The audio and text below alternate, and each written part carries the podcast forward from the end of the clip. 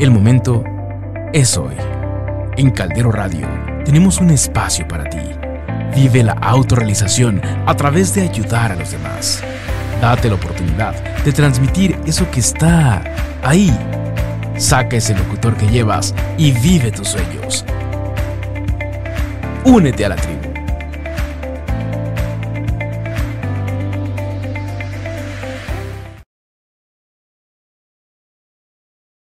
Tiburón al aire, hoy lunes de Tiburón al aire, transmitiendo completamente en vivo desde la Ciudad de México. Mi nombre es Orlando Casanova y me da muchísimo gusto que nos acompañen, reitero, como todos, como todos los lunes.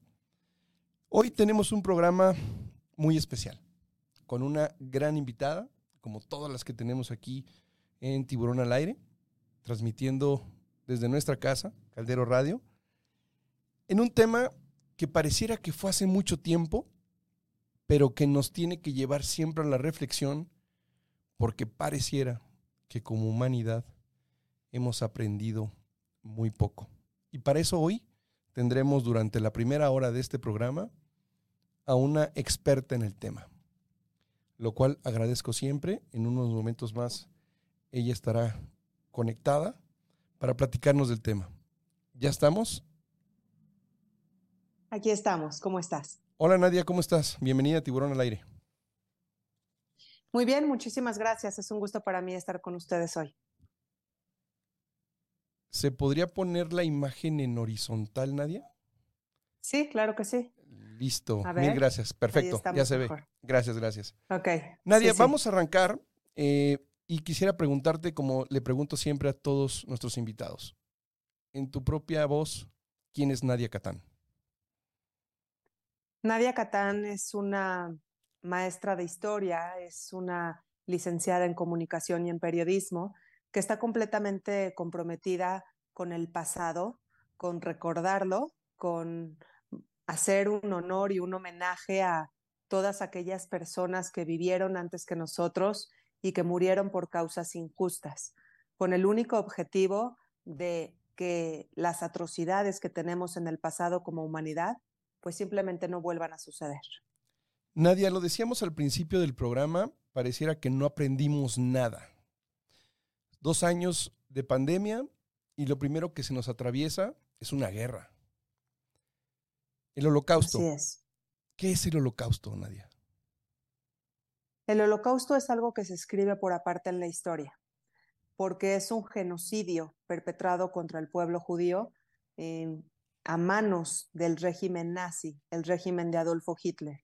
Yo sé que este episodio en la historia se envuelve mucho por la Segunda Guerra Mundial y entonces tenemos a personajes importantes, monstruos de la historia como Joseph Stalin o personajes importantes como Roosevelt de Estados Unidos o Winston Churchill de Gran Bretaña, pero el holocausto se maneja aparte porque simplemente es una maquinaria de muerte es aquello que hicieron los nazis para asesinar a todos aquellos que consideraban no ser de la raza superior, de la raza aria, a todos los que consideraban una raza inferior, como judíos, gitanos, homosexuales, personas de la raza negra, testigos de Jehová. Todas estas personas van a ser los perseguidos del nazismo y para ellos se va a perpetrar pues una maquinaria de muerte, en donde todo está establecido por pasos, ¿de acuerdo? En donde primero las personas se les obliga a eh, declarar todos sus bienes, esto con el objetivo de confiscar sus propiedades, luego se les va a privar de la libertad y van a ser conducidos a guetos o a campos de concentración, en donde se va a aprovechar su fuerza de trabajo de una manera esclava con muy poco alimento para ir debilitándonos en el proceso y finalmente van a ser enviados a las cámaras de gas, una maquinaria de muerte que dejó pues un saldo de 6 millones de judíos asesinados, que sí es cierto, se envuelven por las 50 millones de personas que perdieron la vida en la Segunda Guerra Mundial, pero el holocausto fue una maquinaria de muerte en donde la gente inocente murió en un proceso sistematizado, completamente organizado y registrado por los mismos nazis. Eso es el holocausto. Dos preguntas. ¿Cuánto dura? Y si hubiera que dividirlo en etapas, porque por ahí hubo la creación de unas leyes, y si nos puedes explicar esas leyes que buscaban, si hubiera que dividirlo en etapas el holocausto, ¿cuáles serían? Bueno, los historiadores sí dividen la etapa del holocausto en, en diferentes lapsos de tiempo. Por ejemplo, cuando en 1933 Hitler sube al poder, tenemos ahí la primera etapa, del 33 al 39, que todavía no inicia la guerra, pero que Hitler está incrementando las medidas antisemitas en su país. Por ejemplo, en 1935 en las leyes que seguramente son a las que tú te refieres, que son las leyes de Nuremberg. Es correcto. Pues los, los judíos perdieron su ciudadanía. De la noche a la mañana ya no eran considerados alemanes, sus pasaportes fueron modificados para que se pueda identificar de manera inmediata que se trata de, un, de una persona judía, con una grande J de Jud en alemán judío. Y entonces eh, paulatinamente se van a ir incrementando las leyes antisemitas en 1934, 35, 36. Cada vez van a salir nuevos decretos, como por ejemplo prohibido los judíos que trabajen en la prensa, prohibidos los judíos que sean funcionarios públicos, prohibido a los judíos que sean maestros y que enseñen y den cátedra en escuelas y universidades, prohibido a los judíos que sean abogados, prohibido que sean médicos o dentistas. Y así se van a ir sumando las prohibiciones hasta que sumergen a la comunidad judía en una crisis económica tremenda. Y todo esto va a tener una pequeña pausa de paz en 1936, porque llegan las Olimpiadas que se llevan a cabo en Berlín. Y entonces Hitler limpia toda la ciudad de toda la publicidad antisemita que vamos a tener en ese tiempo. Y luego, cuando ya todos los periodistas se retiran de Berlín y el tiempo que duró las Olimpiadas se, las Olimpiadas se concluye, todo vuelve al mismo antisemitismo y la misma discriminación, en donde los judíos no pueden utilizar el transporte público, en donde no pueden entrar a piscinas públicas, a restaurantes, hoteles, cines, teatros y un larguísimo etcétera. Esa sería, yo creo, la primera etapa. La segunda etapa ya la tenemos en 1939, cuando inicia la Segunda Guerra Mundial, en donde Hitler va a atacar Polonia. Y con este ataque, pues, van a caer tres millones y medio de judíos en las garras del nazismo. Tres millones y medio de personas que de pronto, pues, tienen que escapar, tratar de buscar una salida, eh, emigrar del país, pero simplemente es imposible porque el mundo tiene las puertas cerradas a estos inmigrantes. Así que esa sería para mí la segunda etapa, que va a ser entre 1939 y 1942, un tiempo de guetos, que son estas, estos pedazos de ciudad que van a ser amuralladas para que ahí vivan los judíos en pésimas condiciones, sin alimento, llenos de enfermedades. Pero sin duda la tercera y última etapa ya es de 1942 a 1945, cuando se está llevando a cabo la solución final. Eso que los nazis llamaron solución final no era otra cosa más que la decisión definitiva, completamente organizada, de llevar a cabo todo el exterminio de las diferentes comunidades judías de Europa. Ya no era solamente Alemania, porque Hitler se había extendido. Así que estamos hablando de los judíos de, Alemania, pero también de Austria, de Checoslovaquia, de Dinamarca, eh, Noruega, Luxemburgo, Bélgica, los Países Bajos, Francia, y después llegó el genocidio de los judíos de Rusia. No todos, pero sí muchos. Así que esas son las etapas que yo consideraría y por eso precisamente es una maquinaria de muerte. Hay un episodio que tiene un nombre y quisiera que nos los explicaras, que es la noche de los cristales rotos. ¿Qué sucede ese día, esa noche? ¿Qué sucede? Esta noche es un parteaguas en la historia del Holocausto.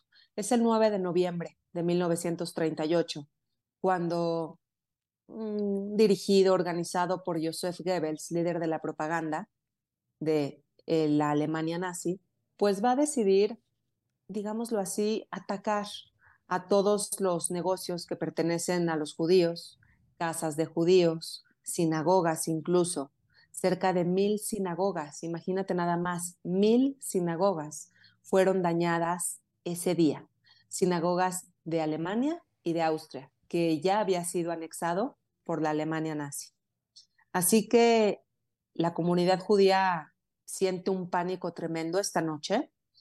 Eh, población entran a las sinagogas, sacan los pergaminos de la Torá, que es el objeto más sagrado que puede existir en la religión judía, y los tiran al piso, los rompen, que además del valor religioso, esta es una pérdida terrible en cuestión material porque son pergaminos hechos a mano, que lleva mucho tiempo hacer.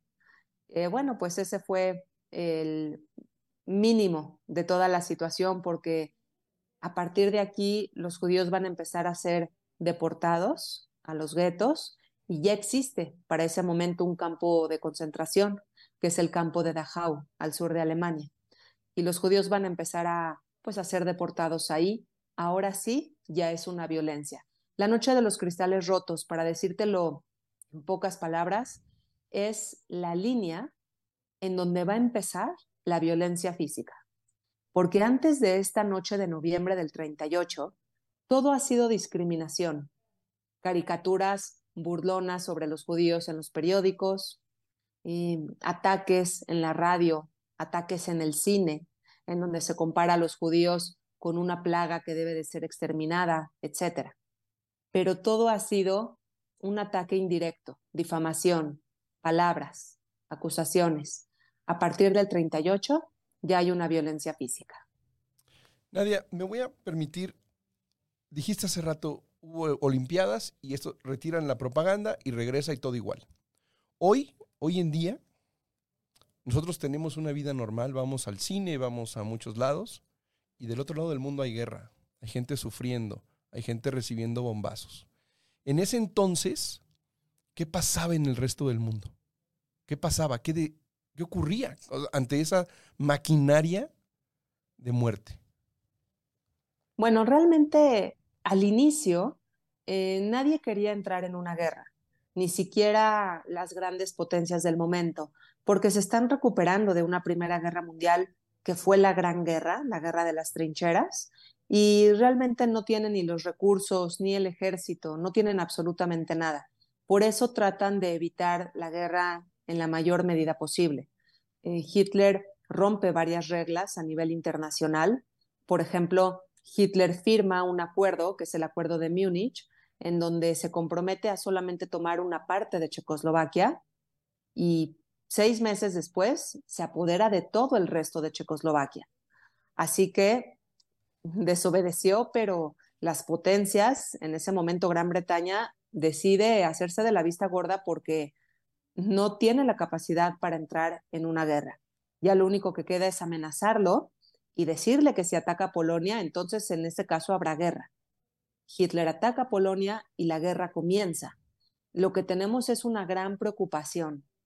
Eh, países que no quieren entrar en guerra, pero no les queda otra opción. En 1939 y 1940, Hitler va a extenderse tanto y su poderío va a ser tan importante en toda Europa Central que lo que hay en todo el mundo es preocupación. En los Estados Unidos, por ejemplo, se le llama esto la guerra de Europa. Y Roosevelt no quiere entrar en la guerra. Se hacen encuestas a los americanos y menor al 8% opinan que sí hay que entrar en la guerra. Todos dicen que no, que Estados Unidos no es su papel, no tiene nada que ver y no es su problema. Sin embargo, en diciembre del 41, ustedes saben muy bien que Japón atacó la base naval de Pearl Harbor y entonces Estados Unidos, pues ya no le queda otra opción más que sí entrar en la guerra. Lo que hay alrededor es preocupación, porque se ve en Hitler a una persona un tanto lunática, sumamente racista, sumamente, pero también con ideas expansionistas. Y esas son las que van a preocupar al resto del mundo.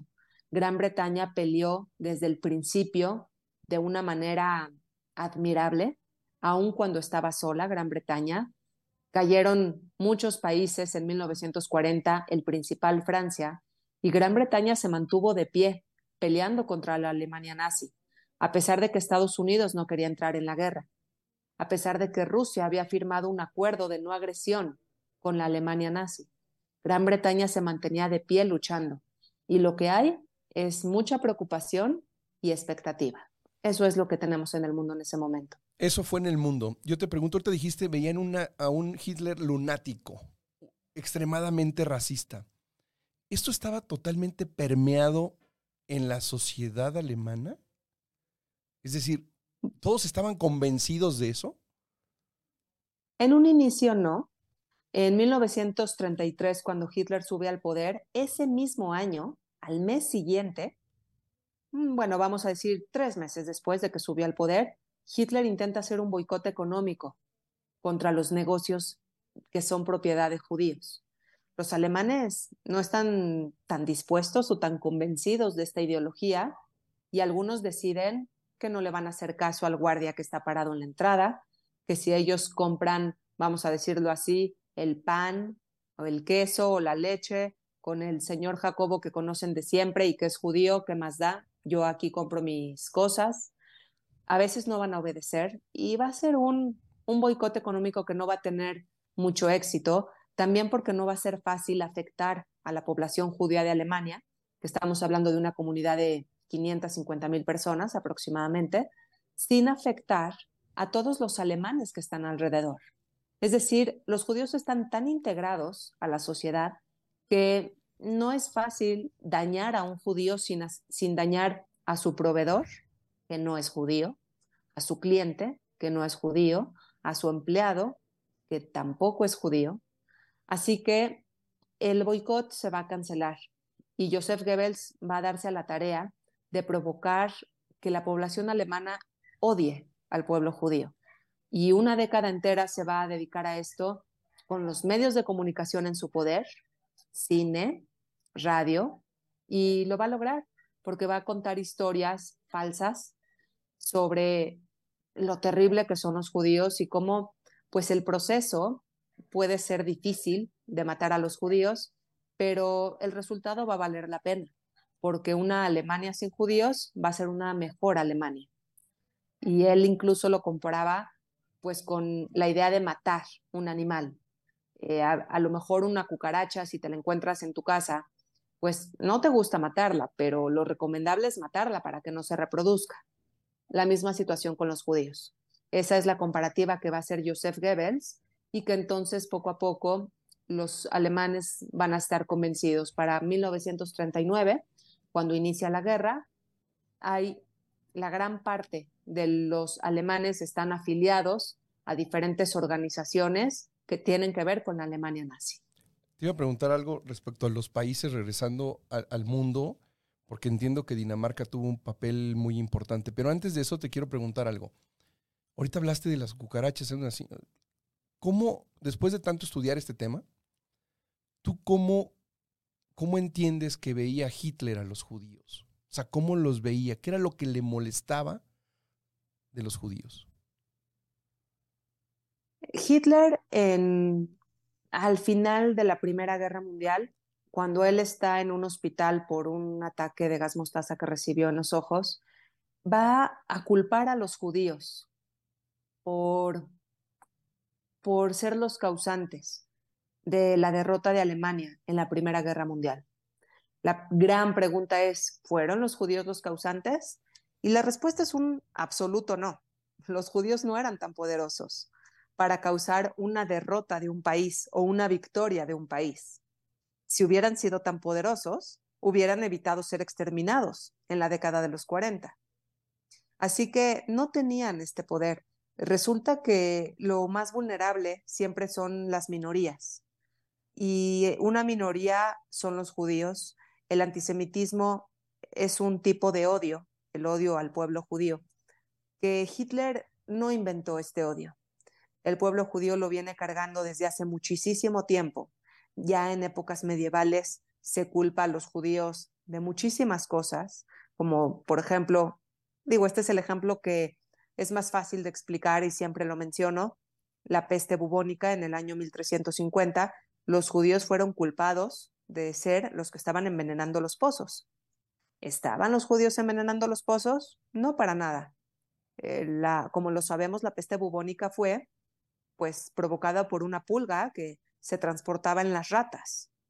Y eso se supo más tarde. Pero da lo mismo, mientras tanto, miles de judíos murieron inocentemente, culpados de pues eh, haber causado la peste bubónica. Así que el odio ha ido mutando a lo largo del tiempo. Eso es lamentable porque parece como si es una cuestión de que se va transformando el odio y no se termina. Es triste decirlo, pero el holocausto no es ni la primera muestra de antisemitismo y desafortunadamente tampoco es la última. Rápidamente, Nadia, el tema de Dinamarca, ¿cuál fue el papel que asumió este papel, este país? Eh, Dinamarca es simplemente un país extraordinario. Mira, ¿cómo lo puedo decir? A veces hay tiempos de caos y en estos tiempos de caos cada quien saca lo que realmente es. Vamos a decir que tenemos un temblor terrible y yo me doy a la tarea de salirme rápido y ponerme a salvo yo solita. Pero tú, tú te dedicas a ver dentro de un edificio que se está tambaleando a qué niño puedes ayudar, a qué anciano puedes ayudar a caminar más rápido, a qué animalito puedes rescatar. Y eso habla de ti como ser humano. Tal vez el temblor pase y todos estemos a salvo, pero lo que tú demostraste durante ese temblor y lo que yo demostré puede ser muy diferente. E, eso sucede con los tiempos de guerra. Dinamarca, cuando se enteró la población de que los judíos de Dinamarca, pues les llegó el momento de ser deportados, lo que hicieron fue prestar diferentes embarcaciones y los llevaron a todos a Suecia, en unas pequeñas lanchitas. A Suecia, que está a pocos kilómetros en el mar. Suecia era un país neutral, así que recibía judíos sin ningún problema. Y para cuando la guerra terminó, pues los daneses judíos pudieron regresar a sus casas, las encontraron en perfectas condiciones, nadie les había robado nada, nadie se había metido a, a vivir a sus casas y esto pues quedó registrado en la historia como un ejemplo a seguir, un país verdaderamente admirable. Y qué buena analogía nos hiciste en cuanto a lo que hizo un país, a lo que podemos hacer como personas. ¿Qué hizo México? ¿Cuál fue el papel de México en, todo este, en, toda esta eh, parte de la historia? Bueno, en 1938 se hace la conferencia de Vian en Francia. La organiza Roosevelt, presidente de los Estados Unidos. Y pues van más de 30 países a esta conferencia. ¿Y qué dicen?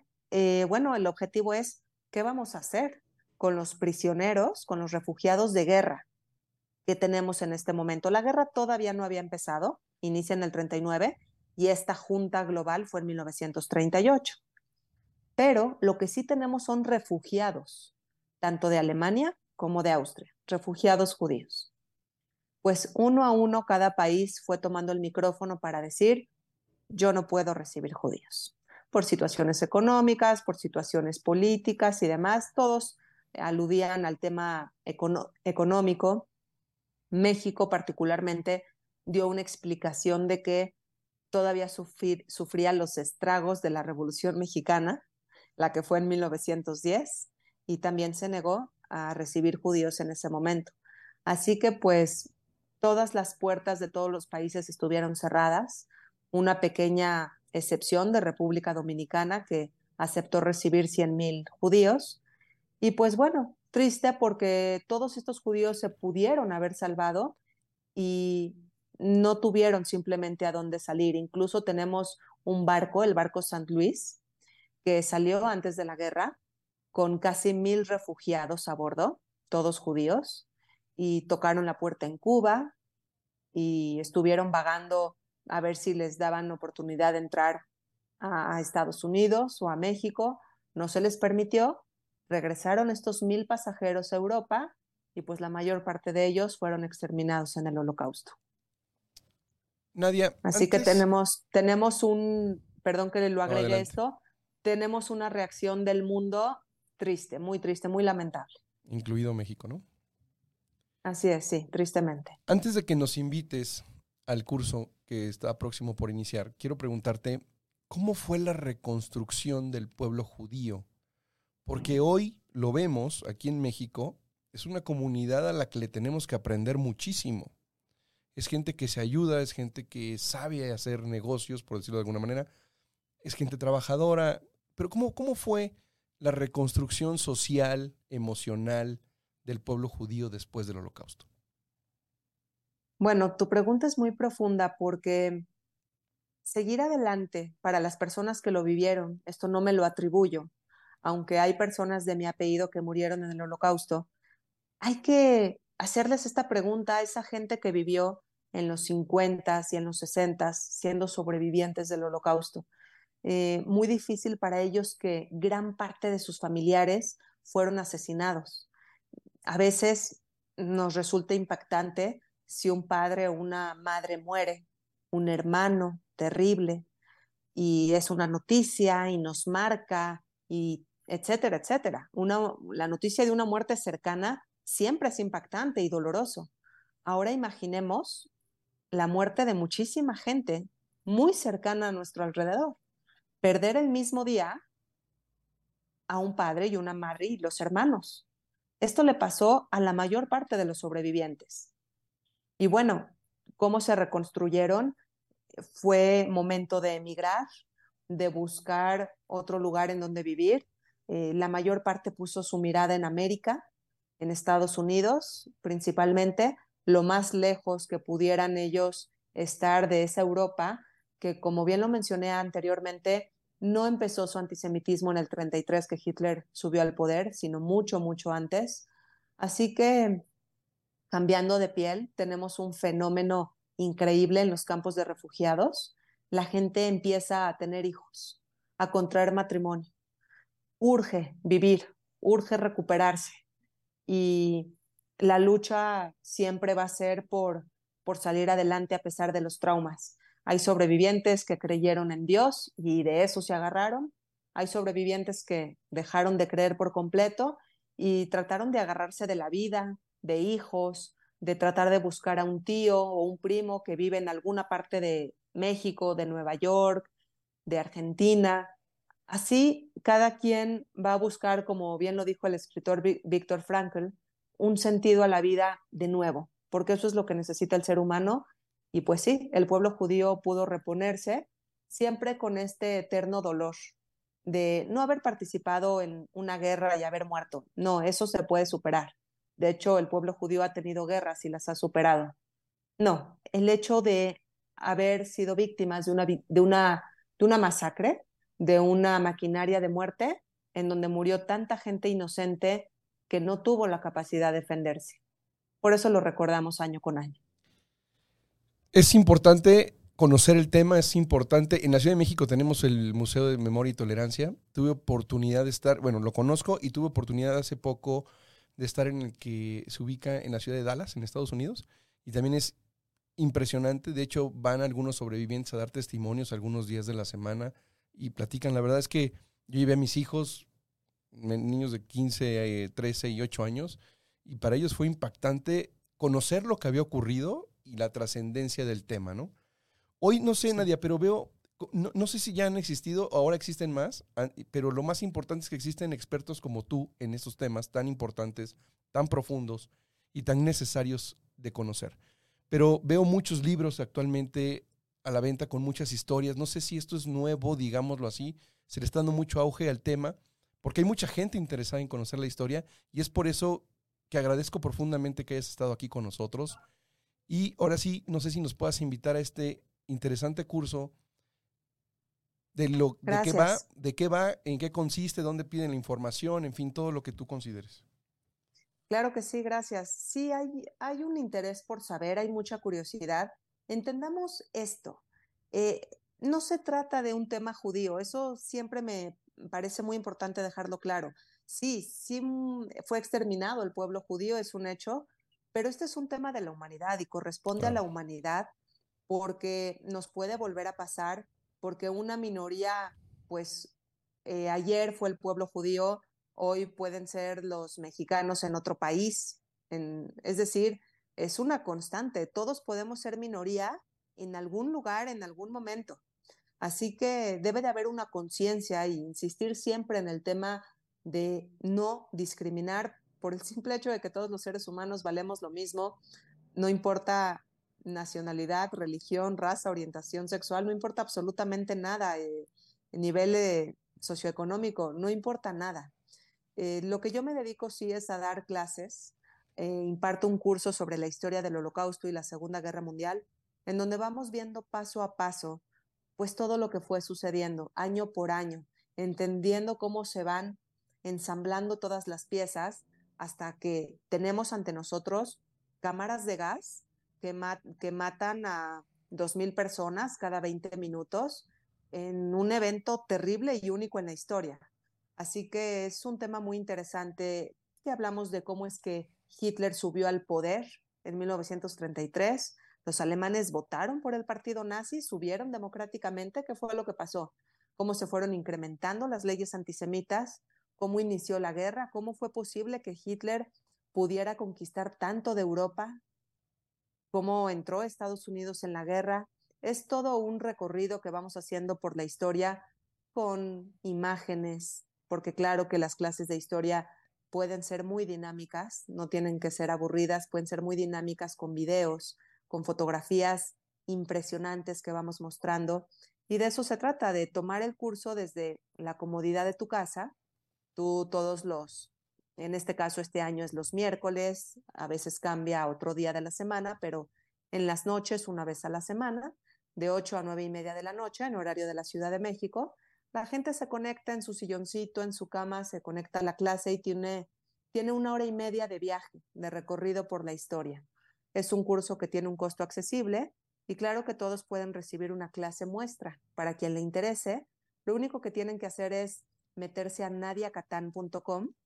Nadia Catán, Catán se escribe con C y con doble T, nadiacatán.com y ahí hay un botoncito que dice enviar mensaje. Ustedes le aprietan ahí y ya estamos en contacto por WhatsApp para que yo les mande con muchísimo gusto la clase muestra y pues no se pierdan este recorrido por la historia. Así es. ¿Cuándo inicia, ¿Cuándo inicia Nadia? Llevamos apenas un mes que inició, ah, pero el curso dura, dura un año. Así que están en tiempo. Pueden, están, están en tiempo todavía porque estamos en una parte inicial, pero siempre, siempre el curso inicia en enero y termina en diciembre. Siempre. Correcto, Nadia para culminar y agradecerte enormemente porque hay una admiración a tu trabajo, a esta vocación de que no olvidemos este tipo de episodios en la historia porque por ahí hay un dicho que dice que quien no conoce su historia está destinado a repetirla. Hoy vemos un Perú lleno de intolerancia, donde no se ponen de acuerdo, lo platicamos hace rato, hay una guerra. ¿Cuál sería para ti, para finalizar, la gran lección como humanidad y no sé si ya la hemos aprendido. Yo creo que no la hemos aprendido. Em, no pueden hombres poderosos estar mandando a la guerra a jóvenes que, que no es justo que pierdan la vida por ninguna causa. No existe una causa por la cual valga la pena perder la vida.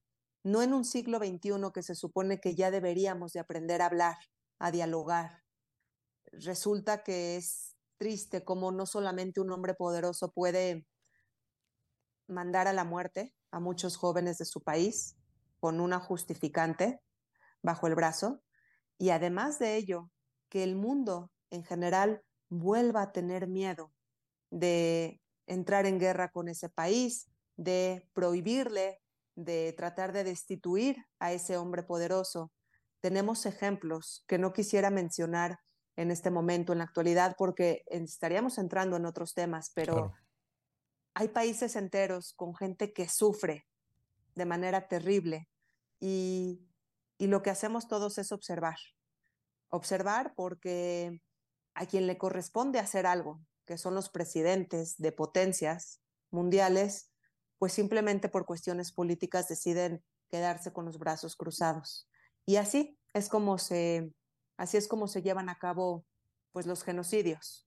Los genocidios que hoy puede ser hacia otro pueblo, hacia otra minoría, en otro, en un lugar muy lejos, como puede ser Ucrania, pero el día de mañana tienes un genocidio cerca de ti, o hacia tu pueblo, o hacia tu nacionalidad, o hacia tu religión, precisamente por ser parte de esa humanidad que no lucha en contra de la injusticia.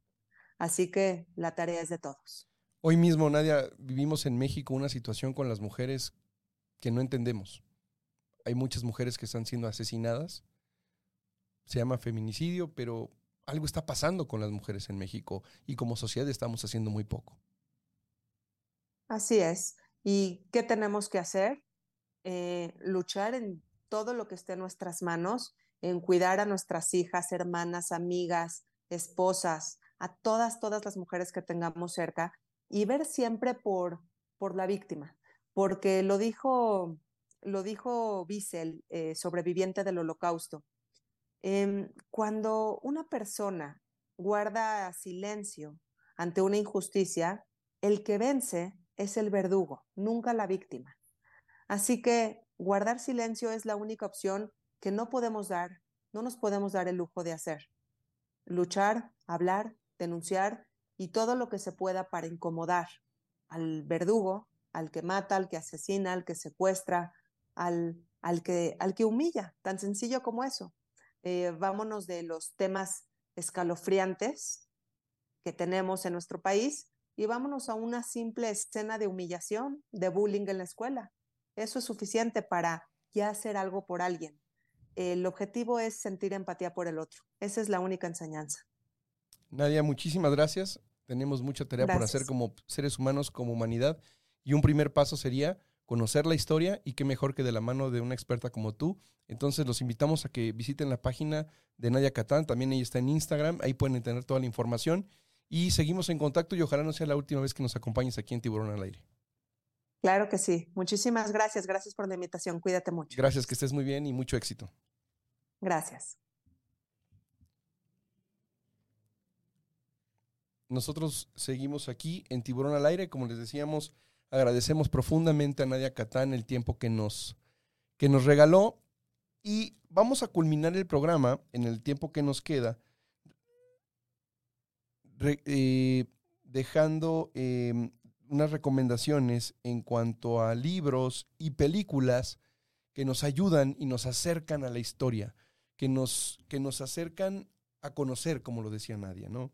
Y algunos libros son, el primero se llama Eichmann en Jerusalén, es un clásico de la literatura y la filosofía. Eh, Hannah Arendt fue a cubrir el juicio de Eichmann enviada por la revista The New Yorker.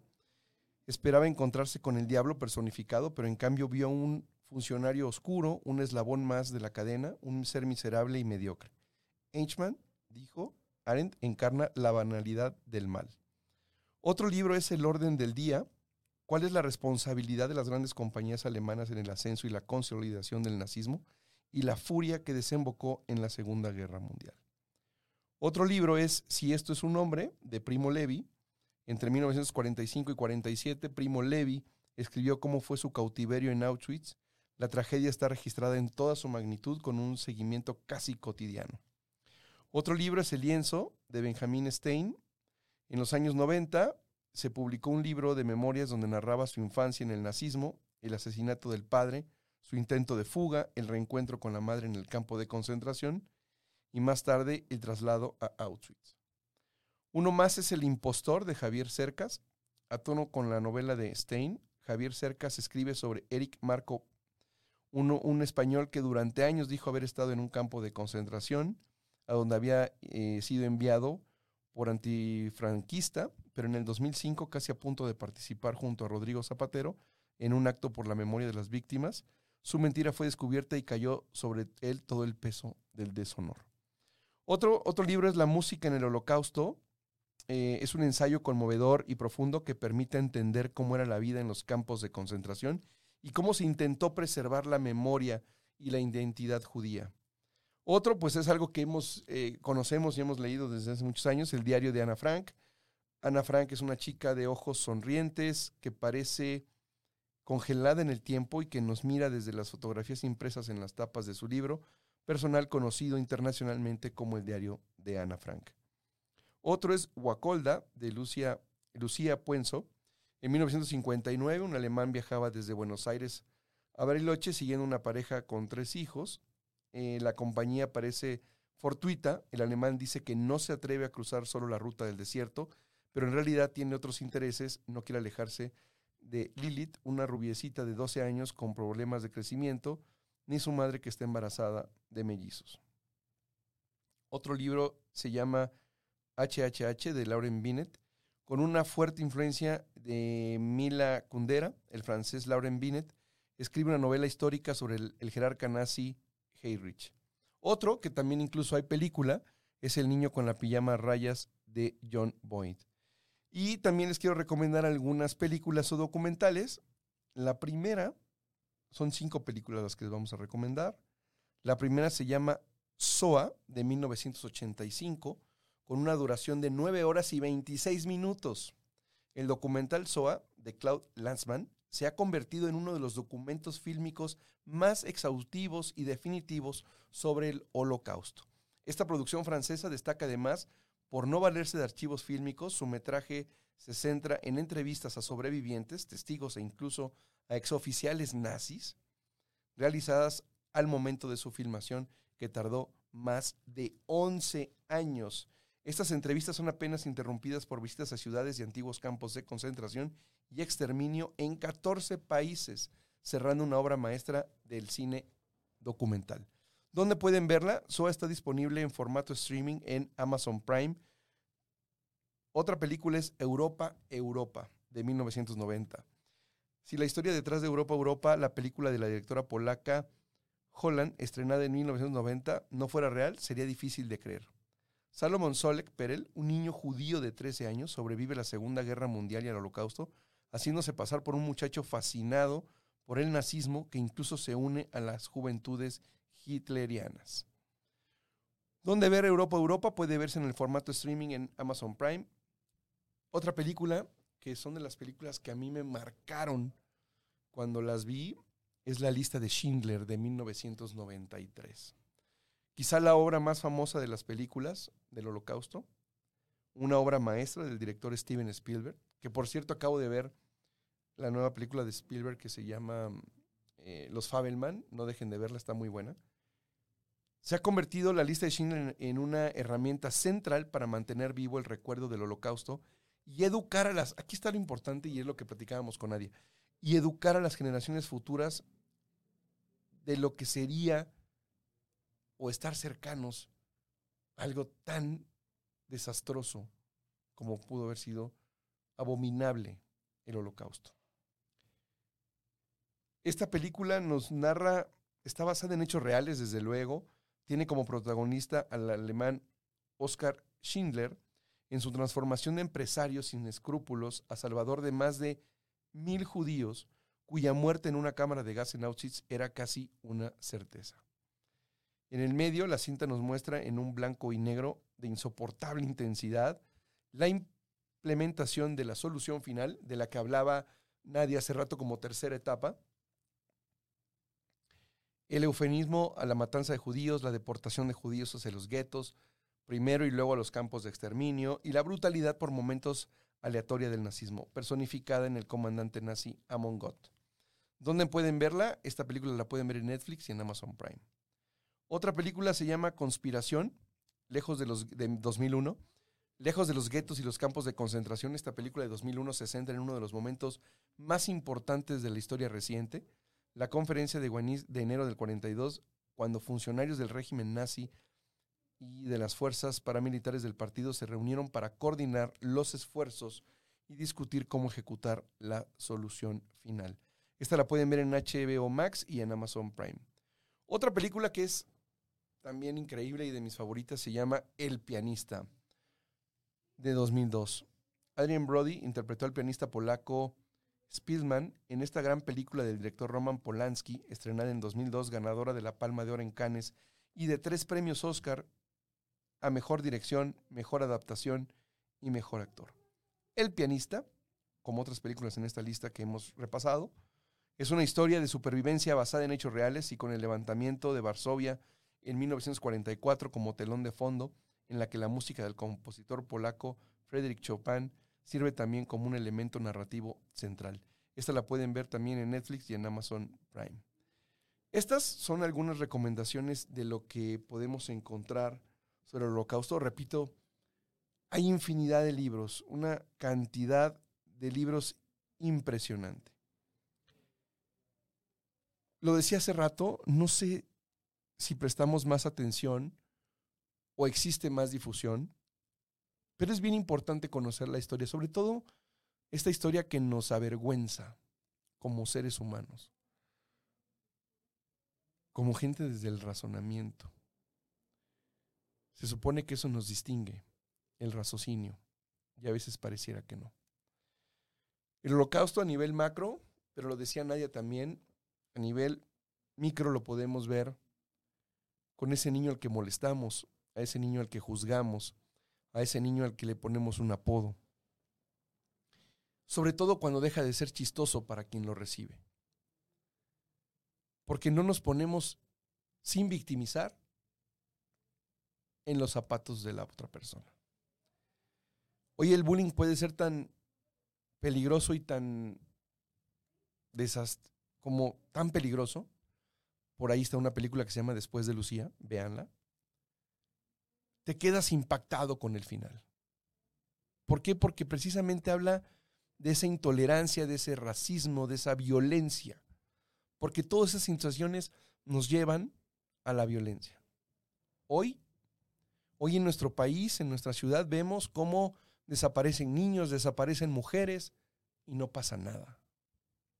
Por otro lado, queremos boicotear a las instituciones que nos hacen vivir en una democracia y en, en un país en paz por la mente de una sola persona. Pero ¿qué hacemos nosotros como sociedad? El cambio viene desde casa. ¿Y cómo viene desde que nos despertamos? Desde que decimos buenos días, porque ¿cómo lo damos?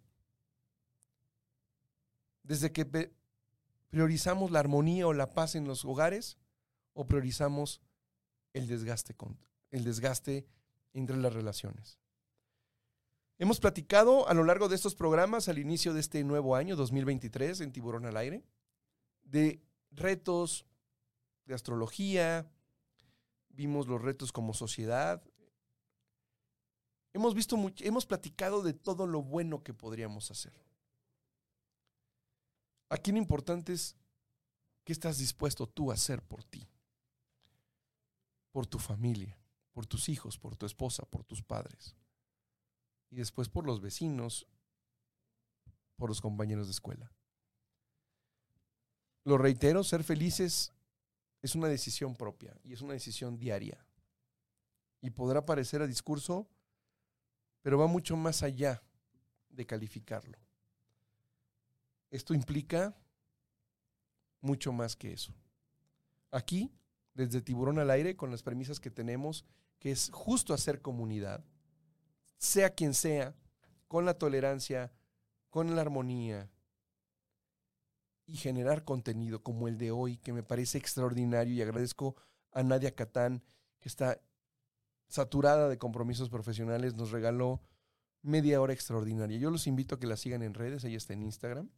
Les voy a dar su página.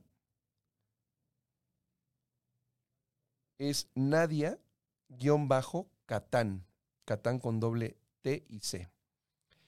Ella, como lo vimos, da cursos online sobre la historia del antisemitismo, el holocausto y el Estado de Israel. Sigan sus redes, eh, proporciona mucha información, temas muy concretos y muy específicos que creo que es muy importante para todos conocerlo. Hoy son de esos, de esos lunes y de esas noches en que agradezco a Tiburón al Aire, a Caldero Radio, el poder tener contacto con ustedes con temas tan importantes como este. Mi nombre es Orlando Casanova. Esto fue Tiburón al aire. Yo los invito a que nos escuchen el próximo lunes. Los invito a que me sigan en redes. Estamos en Facebook como Tiburón al aire, en Instagram como tiburón-al-aire, en Twitter como arroba OCD Tiburón. Los invito también a que sigan toda la programación de Caldero Radio. Es una tribu que genera una información, diversión y te va a pasar, vas a hacer que pases un, un momento muy agradable y es una alternativa más de contenido. Escucho otras voces porque estoy seguro que mientras más voces escuchemos, más tolerantes, más felices y podremos tener un mejor país y desde luego podremos ser una mejor persona. A todos los que nos vieron y nos escucharon, yo lo único que les puedo decir es que vivimos hoy un gran momento.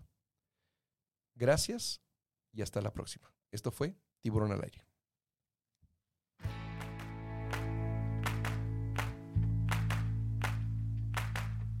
El momento es hoy. En Caldero Radio tenemos un espacio para ti. Vive la autorrealización a dar a los demás. Date la oportunidad de transmitir eso que está ahí. Saca ese locutor que llevas y vive tus sueños. Únete a la tribu.